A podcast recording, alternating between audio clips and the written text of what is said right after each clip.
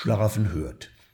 Es spricht der knappe 221 zum Stichwort Ehrenschlaraffe Parsival.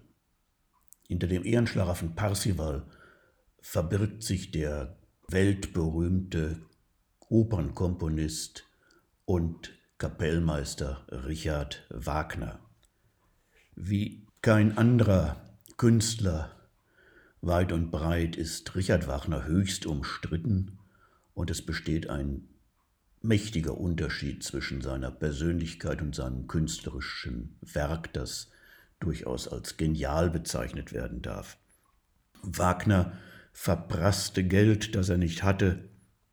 Er betrog Freunde mit ihren Frauen.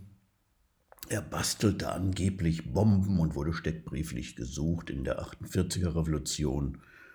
Er hinterließ sehr üble Kommentare über jüdische Konkurrenten.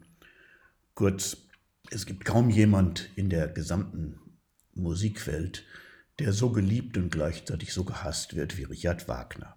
Der Dichter Thomas Mann nannte ihn ein Pumpgenie, weil er immer wieder auf Kosten anderer lebte. Seine Oper Der fliegende Holländer entstand, als er vor Schuldnern floh, mit einem Schiff aus Russland nach Europa reiste. Dieses Schiff geriet in Seenot. Er dachte wohl, seine letzte Stunde hätte geschlagen.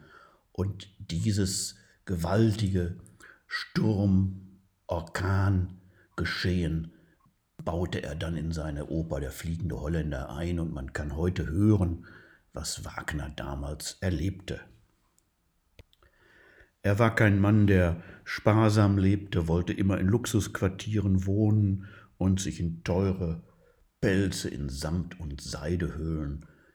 Sein Glück war es, dass er den König Ludwig, den berühmten Bayernkönig, ein Mann, der auch ein wenig außerhalb der Reihe stand, weil er sich für Kunst und Kultur interessierte, dass er diesem König begegnete, der ihn dann seiner finanziellen Engpässe enthob und ihm das ähm, von Wagner selbst konzipierte Opernhaus in Bayreuth auf dem berühmten grünen Hügel schenkte, in dem heute noch die Opern Wagners exklusiv zu hören sind.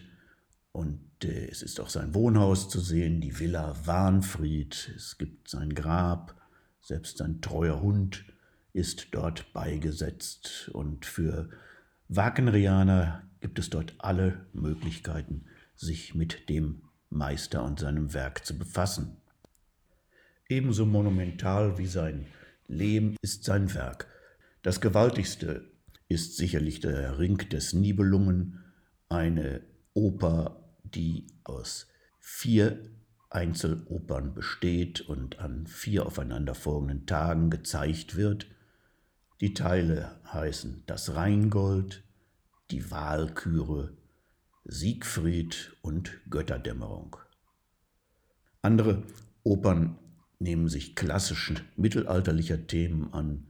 Dazu gehört sicherlich der berühmte Lohengrin, der Schwanenritter, der ähm, Elsa von Brabant helfen möchte, die Wahrheit in einem Gottesbeweis zu erbringen, der aber dafür eine Bedingung stellt, nämlich das Frageverbot.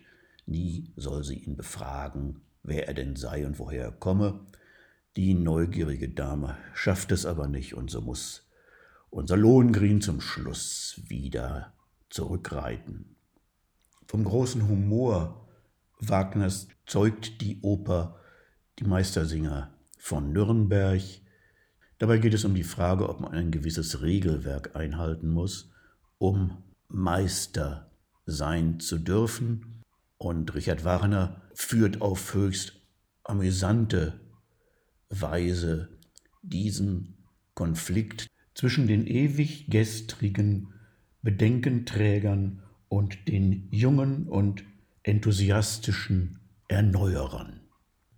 Ansonsten kann ich wirklich nur jedem empfehlen, sich mit Wagner musikalisch einmal zu befassen. und sich nicht abschrecken zu lassen von der Gewalt der Musik und von der Dauer der Aufführung, die teilweise wirklich fordernd ist. Lulu